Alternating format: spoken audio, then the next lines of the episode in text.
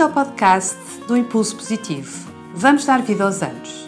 O Impulso Positivo é uma plataforma de conteúdo focada no tema da longevidade e do envelhecimento ativo e positivo, cujo propósito é dar vida aos anos. E eu chamo-me Sofia Alçada e sou a vossa anfitriã de hoje. Hoje temos então o prazer de ter aqui conosco no Impulso Positivo e nesta edição do podcast Conversas com Especialistas a doutora Isabel Joni, Presidente da Federação Portuguesa dos Bancos Alimentares. Vamos então dar início à nossa conversa.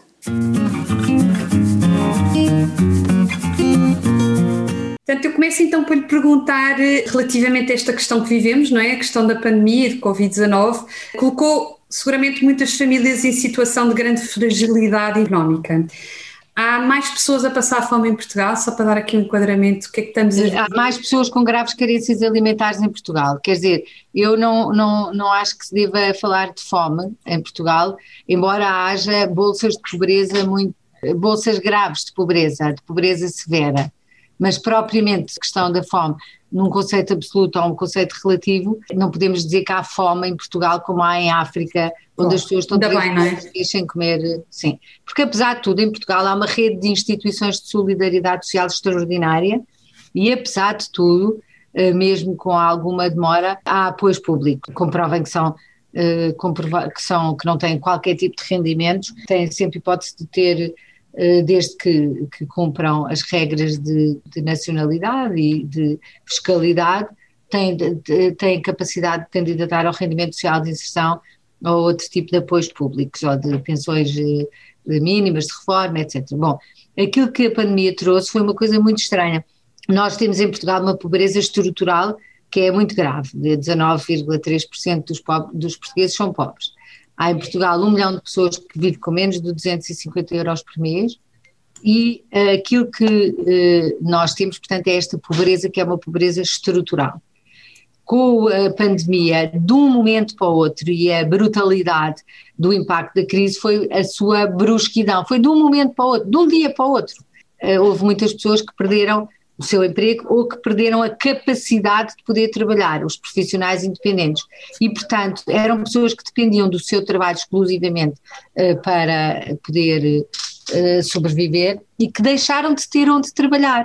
Os ginásios fecharam, os, uh, os novos concertos de rock. Não há turistas, não é? Não há turistas, os alojamentos locais não tinham não, hóspedes, também os cabeleireiros fecharam, as massagistas, fisioterapeutas, dentistas, higienistas e isto tudo, condutores de Uber, de táxi, os feirantes, os feirantes ainda hoje não podem fazer feiras, uh, os uh, circos ambulantes e portanto houve uma data de gente que eram pessoas que tinham a vida equilibrada e portanto não eram pessoas que pertenciam à pobreza estrutural que passaram a estar numa situação de severa pobreza conjuntural, mas severa, não tinham nenhum dinheiro, zero, de um momento para o outro ficaram sem qualquer rendimento ou remuneração. E, portanto, uh, aquilo que eu posso dizer é que esta crise foi muito mais impactante do que qualquer outra que tenhamos assistido, pela brusquidão, pelo inesperado. Ninguém estava à espera, só se falava da crise de saúde, dos, de, dos, dos problemas que há a ver com a saúde, mas não se falava nunca de que íamos ter uh, uma crise uh, social desta dimensão. E o grande problema é que esta crise social vai se prolongar no tempo até que a máquina da economia se volta a pôr outra vez a, a funcionar. Então, aqui há que, por um lado, acautelar que não há rupturas sociais, para não haver eh, desesperos, porque a maior parte destas pessoas que ficaram nesta situação de pobreza conjuntural são pessoas mais novas com filhos. E são pessoas que estavam, algumas delas, habituadas a ter uma vida boa até podiam fazer uma semaninha de férias, tinham um carro, estavam a comprar a crédito, se calhar a casa também era com a crédito, e se algumas destes, destes encargos conseguiram empurrar com a barriga por causa das moratórias, outros não. E são pessoas que tinham na sua cabeça uma expectativa de vida boa e de repente são sobreviventes. A única coisa que fazem é conseguir sobreviver para que não falte o pão em casa. É incrível eh, nós lançámos a rede de emergência alimentar, logo no dia 19 de maio, de março, março. E a rede de emergência alimentar foi estruturada pela Entreajuda. A Sofia sabe o que é Entreajuda? Sei, sei. Já fizemos Pronto, também umas coisas com a Entreajuda. Pronto, então... Aqui, de trabalho, não é? Da, da, ligação com as empresas. É, a Entreajuda é uma filha do Banco Alimentar. É uma instituição que nasce do Banco Alimentar com, uma, com a missão mais de ter soluções mais de organização e gestão. E foi a Entreajuda que fez uma solução informática, a Vera da Entreajuda, foi a Entreajuda que eu estruturei, até fui eu pessoalmente que estruturei uma solução informática que permitisse o registro dos pedidos, todas as pessoas que precisavam de pedir ajuda eram registadas online. E, portanto, havia um formulário online que ainda hoje está no site da Rede de Emergência Alimentar e nós podemos conhecer estas pessoas. E é isso que nos permite hoje estar até a fornecer estatísticas seja para eventos, como foi o Eurocaton, uhum. seja até para o Banco de Portugal, porque no fundo são as únicas estatísticas corridas, recolhidas, colhidas de forma sistemática em relação à incidência da pobreza no Covid. Porque cada vez que havia uma, uma família, ainda hoje, que pede ajuda, tem que preencher um formulário, nós estamos a conhecer. Claro, claro. Por um lado é bom, não é? Para, para, percebermos a dimensão. E era, era a questão que eu lhe ia pôr a seguir: se conseguiria mensurar o aumento da procura do apoio do Banco Alimentar e se existia alguma zona do país onde existe a maior incidência deste. deste... Isso é muito fácil porque temos uh, este registro Exato, e, portanto, é, temos dados, temos dados quantificados. Os bancos alimentares apoiavam 380 mil pessoas em, em janeiro, são 21 bancos alimentares em todo o país com, uh, incluindo a Madeira e os Açores, e em conjunto estavam a apoiar à volta de 380 mil pessoas em parceria com 2.600, 2.400 instituições. De repente, em abril, maio, isto foi um crescendo que só abrandou um bocadinho nos meses de verão e agora voltou a aumentar, mas de repente nós estimamos que temos mais 60 mil pessoas. Portanto, de repente tínhamos mais 60 mil pessoas a procurar ajuda e o que é que tivemos? Tivemos que alargar a rede e tivemos que incluir juntas de freguesia e câmaras municipais, até porque algumas instituições de solidariedade social que têm um, à frente pessoas um bocadinho mais idosas, fecharam. As conferências de São Vicente Paulo, etc. No, no primeiro momento, a maior parte das instituições ligadas à Igreja Católica fechou fechou porque o, o, António Costa mandou fechar as igrejas e, portanto, estas entidades funcionavam nas sacristias, funcionavam numas salas ao lado e, portanto, tudo isto fechou. Foi por isso que eu tive que recorrer ao, à rede da, das, das juntas de freguesia e das câmaras para nos cederem espaço, para nos cederem uh, meios, assistentes sociais, uh, carrinhas.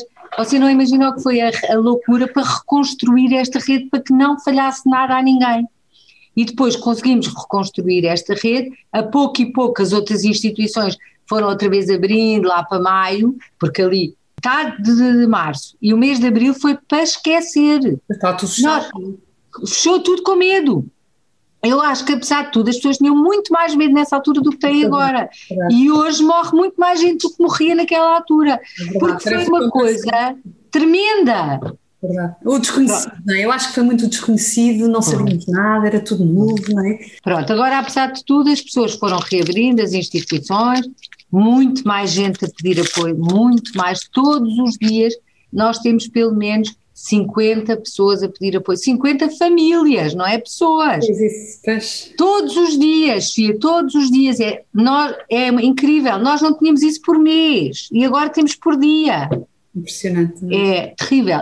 Mas são, sobretudo, o que eu me angustia um bocadinho, é que estas pessoas não veem nenhuma esperança à vista. É, a luz ao fundo do túnel não existe, não é? Não temos aqui como, nem como lhes dar, não é? Que é que nada, nada, nada, nada. E portanto, o que é que nós temos que fazer? Temos que dar esperança. Por exemplo, naquela altura, uh, a seguir quando fecharam as escolas e que os miúdos tinham que estudar uh, pela internet, fartámos-nos de distribuir computadores na entreajuda porque estes miúdos tinham que poder assistir às aulas e, portanto, eh, pudemos distribuir muitos computadores. Tivemos várias empresas que deram computadores, tivemos um doador individual espetacular que deu dinheiro para comprar computadores uh, e uh, pudemos distribuir muitos, muitos computadores. Foi um doador nacional? Sim. Sim. Uma pessoa espetacular. Imagino. Uma pessoa de uma grande generosidade que percebeu que naquele momento era, era muito importante poder comprar computadores e computadores que permitissem aos miúdos não deixar de assistir às aulas, porque este ainda estamos para ver, mas este ano é um ano onde a exclusão social se agravou de uma forma enorme, porque as pessoas que não têm recursos não puderam dar aos filhos a possibilidade de acompanhar as aulas condignamente. Primeiro, porque não tinham nem equipamento informático, nem planos de dados da internet, não tinham. Segundo, porque sendo de famílias menos qualificadas não podiam ajudar os filhos, não sabiam explicar aos filhos. Eu tive aqui uma mulher a dias do Banco Alimentar, que um dia chegou aqui ao meu gabinete a chorar e disse, ó oh, doutor, eu não percebo nada do que é que ele me está a perguntar. Coitados. Porque ela tem, tinha... Ela não tem ideia, não é, da, da dimensão, da, do, da repercussão. E, portanto, isto, graças a Deus, também as escolas abriram, mas mesmo assim há muitas crianças e jovens que estão muito limitados no acesso à escolaridade e, portanto, isto a prazo vai provocar grandes, grandes diferenças, claro. Um, a pergunta que eu, que eu lhe ia colocar a seguir tem um bocadinho a ver com aquilo que acabámos de falar, embora só esteja na questão da, da, emergência alimentar, se calhar tem que ir para além disso. Se a sociedade já percebeu a urgência de apoiar esta emergência alimentar, eu acrescentava aqui a emergência social, não é? porque também temos uma emergência social, e se os portugueses e as empresas estão mais mobilizados e a contribuir mais para esta causa?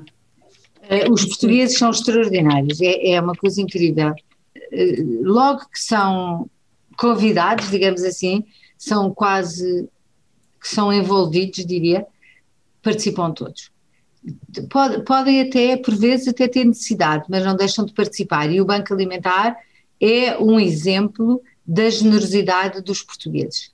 E, portanto, em maio e junho tivemos eh, muitos donativos no âmbito da rede de emergência alimentar. Pudemos, como não pudemos fazer a campanha dos bancos alimentares no mês de maio, foi possível comprar alimentos com o apoio que tivemos de, eh, de donativos, de, é? de donativos, nomeadamente uma grande campanha na televisão que foi liderada pelo BPI, que permitiu recolher muito, muitos donativos que já foram todos convertidos em alimentos. E, portanto, houve muitas empresas que deram uh, produtos, houve muitas empresas, tanto nacionais como estrangeiras, que deram donativos à rede, porque houve até várias entidades estrangeiras, fundações, etc., que procuravam uma resposta uh, mesmo à Covid, à, à pandemia. Uhum. E, portanto, uh, uh, respostas estruturadas especialmente para isto houve poucas. Esta era um exemplo e, portanto, nós beneficiámos um pouco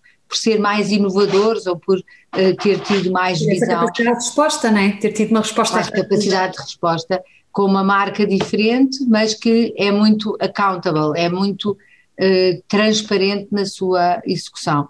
Era, no fundo, receber donativos, fazer um concurso para comprar alimentos e entregar às instituições. Muito bem. Parabéns pela rapidez, não é? e depois, o mais extraordinário foi a quantidade de pessoas que foram aparecendo. No momento, nós tínhamos 72 pessoas voluntárias, todas elas voluntárias a trabalhar na rede de emergência alimentar, em todo o país. Pessoas, cada uma delas sabia bem o que é que tinha a fazer. Tivemos que montar um call center só para responder a, aos telefonemas das pessoas que estavam a pedir ajuda e iam aparecendo pessoas com as competências necessárias para cada coisa. Uns eh, alunos de, que tinham concluído o mestrado em finanças e que estavam em transição, um ia para Londres ou para Madrid, um ia para Madrid, o outro ia entrar em Mackenzie em setembro, vieram em maio, eram umas barras em informática, estruturaram uma ferramenta, uma ferramenta colaborativa e, portanto, isto permitiu-nos ter uma, uma resposta espetacular porque tínhamos as pessoas certas que vieram aqui ser voluntários. Bom, Bom. Então, é um testemunho onde digo É o peso da marca, não é? É o peso da marca e do. É a confiança da ideia, não é? Completamente, completamente. Quem chega, eh, já falámos um bocadinho sobre isto, não sei se vale a pena reforçar, não é? Quem chega ao Banco Alimentar acredita que é uma situação transitória ou assiste-se uma grande falta de esperança, não é? Já falámos um bocadinho sobre este tema, não é? Depende. As pessoas que são novas a vir, elas próprias muitas vezes dizem, eu até sempre ajudei o Banco Alimentar e agora uh, estou a pedir ajuda. Mas tem algo, não diria que é, eu não digo vergonha, porque eu acho que se calhar vergonha é uma palavra muito forte, mas tem alguma até tristeza de ter que recorrer a este apoio. Porque quando recorre a este apoio, têm que lidar com uma situação que não é agradável para elas próprias, porque é um sentimento onde é que eu falhei. E não percebem que aqui não há uma, um falhanço que é pessoal. Aqui há um falhanço coletivo, não é sequer falhanço. Mas aquilo que há é uma alteração total daquilo que era a situação que vivíamos e que se vivia na economia. Nós estávamos num país que era florescente do ponto de vista do turismo. Estava na moda, Portugal. Estava, é no turismo. Nós, nós Portugal estava na moda, Portugal estava. Eh, era tudo espetacular, não é? Era a moda, a moda de Portugal, ganhava os prémios, tudo. havia alojamentos locais por todo lado, no Porto, em Lisboa, no Algarve, todo o país estava florescente, com imensas casas recuperadas, era lindo, não é? Havia muitas pessoas mais velhas que conseguiam completar até os, os seus, eh, os seus tinham ido para a pré-reforma e que estavam ligadas a este setor. E de um momento para o outro isto foi um flop. E, portanto, não há um falhanço pessoal, foi uma alteração radical daquilo que era a vida que tínhamos.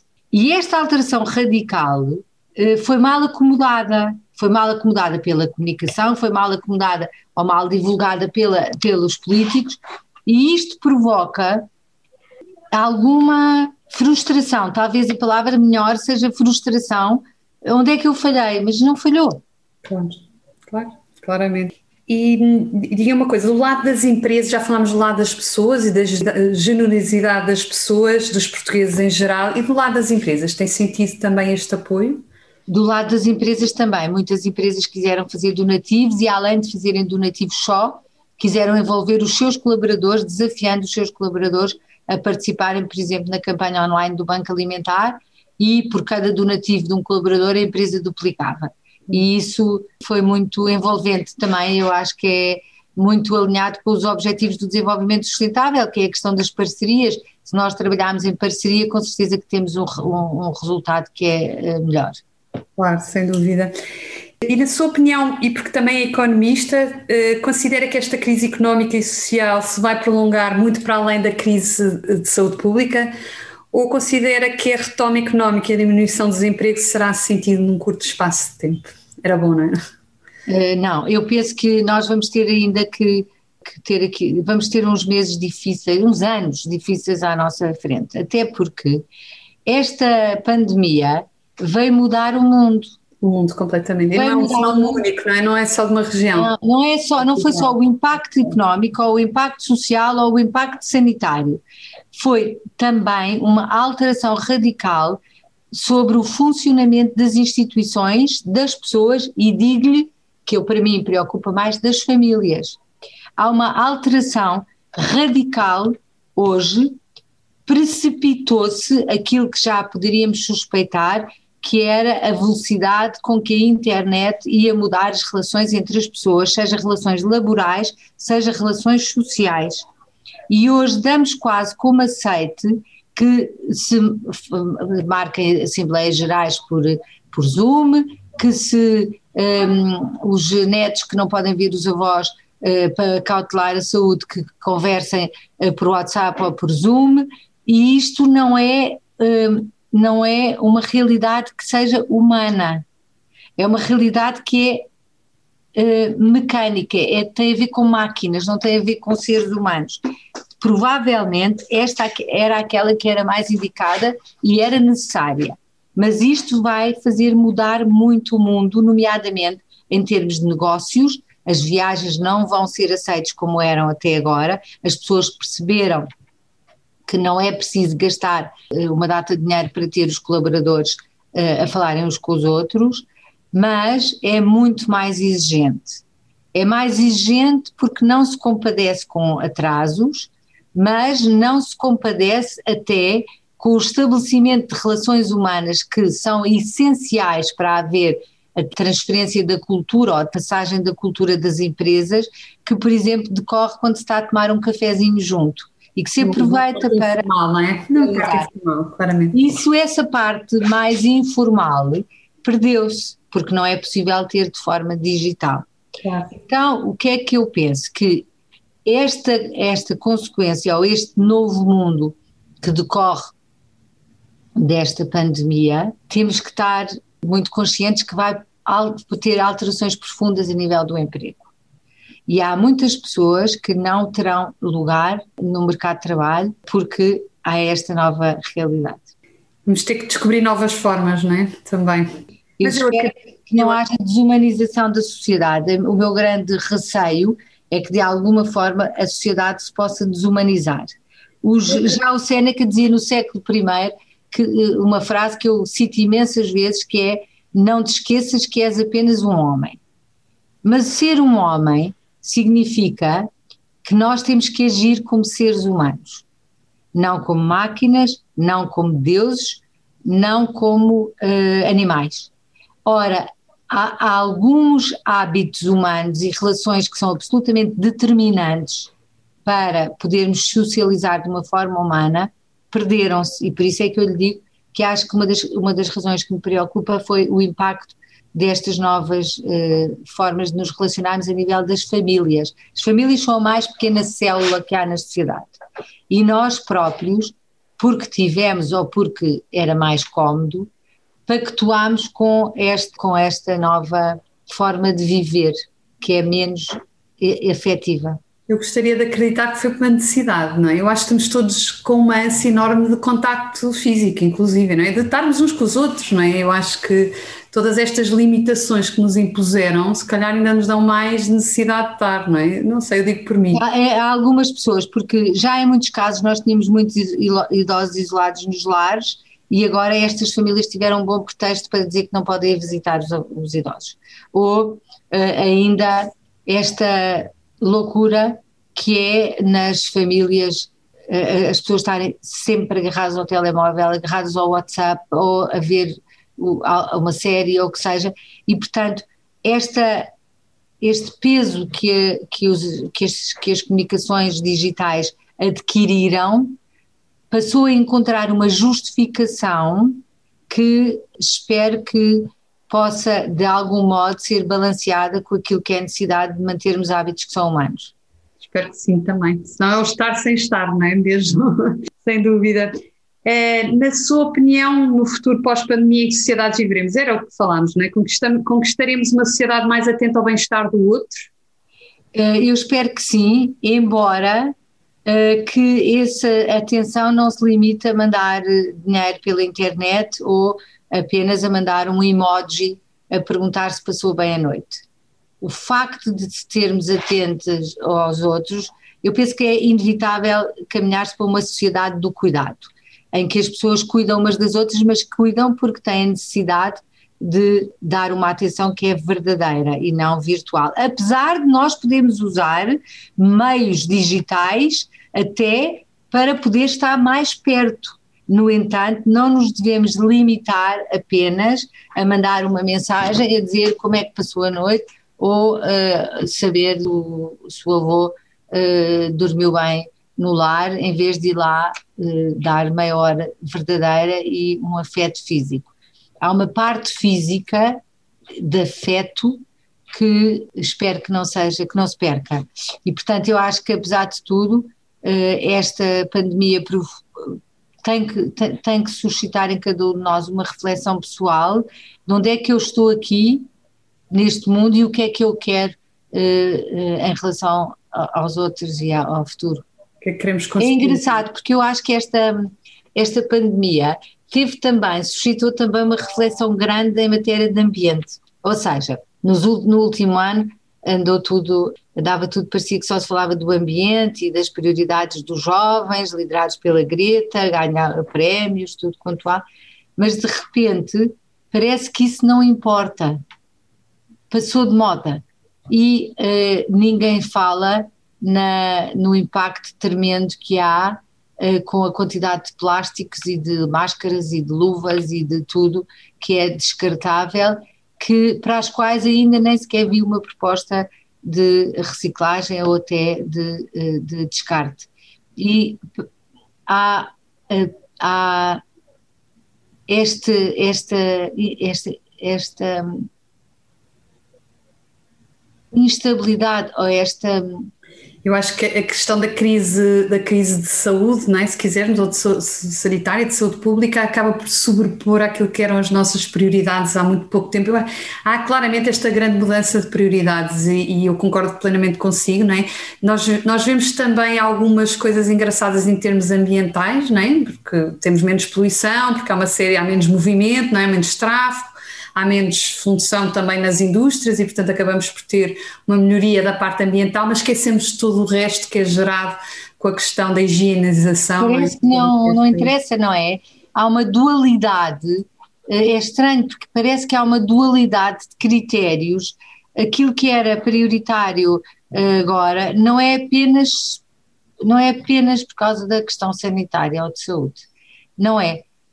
Porque logo no início aspectos e prioridades que pareciam essenciais perderam imediatamente peso e hoje em dia isto não se fala disto, embora devêssemos sempre atender àquilo que realmente é uma sociedade do cuidado. Claro. É cuidar de nós, cuidar do outro e cuidar do planeta. Talvez se tivéssemos mais atenção a esta necessidade de se viver um pouco mais devagar, dando atenção real, pudéssemos adquirir o maior bem-estar.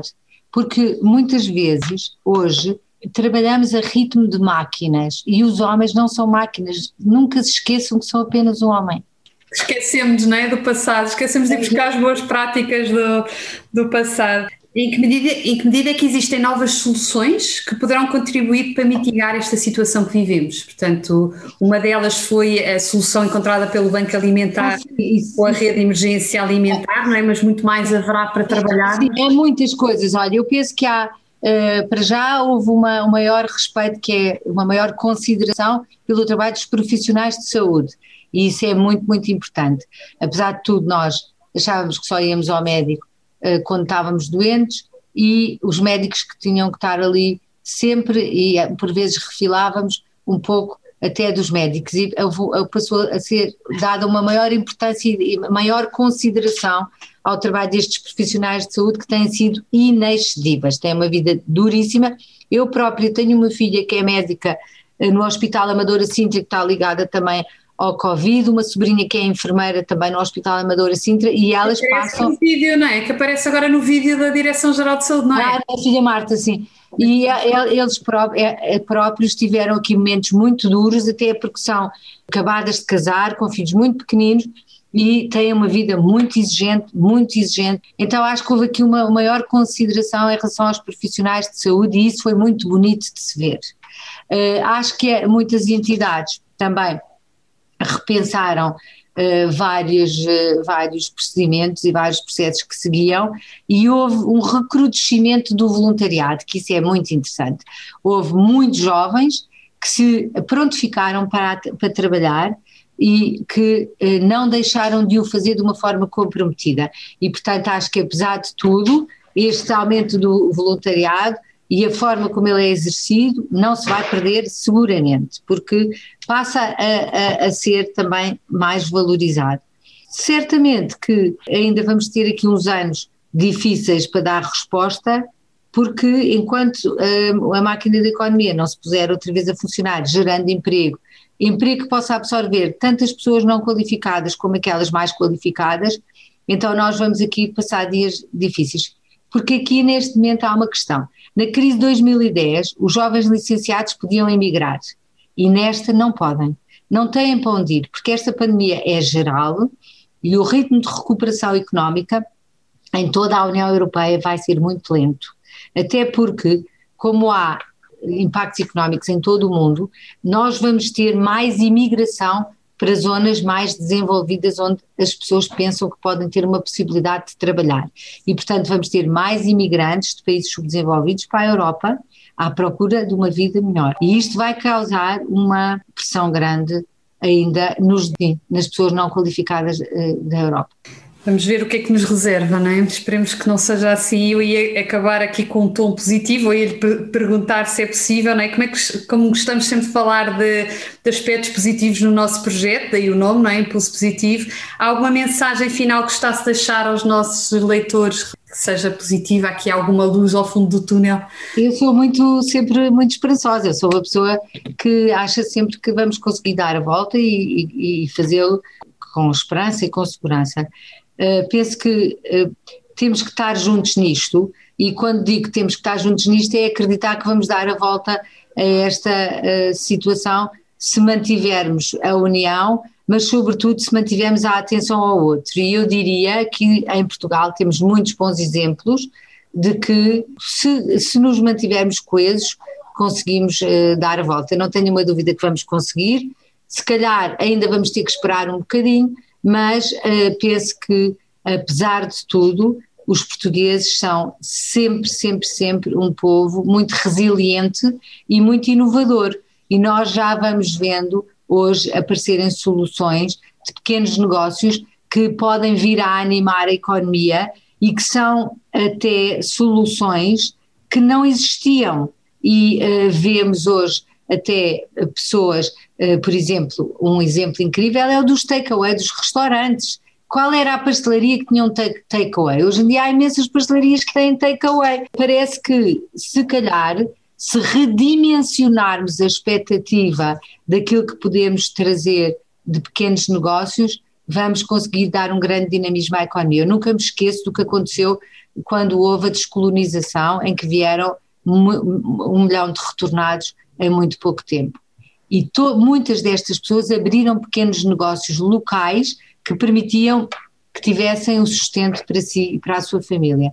Eu acho que é isso que vai acontecer.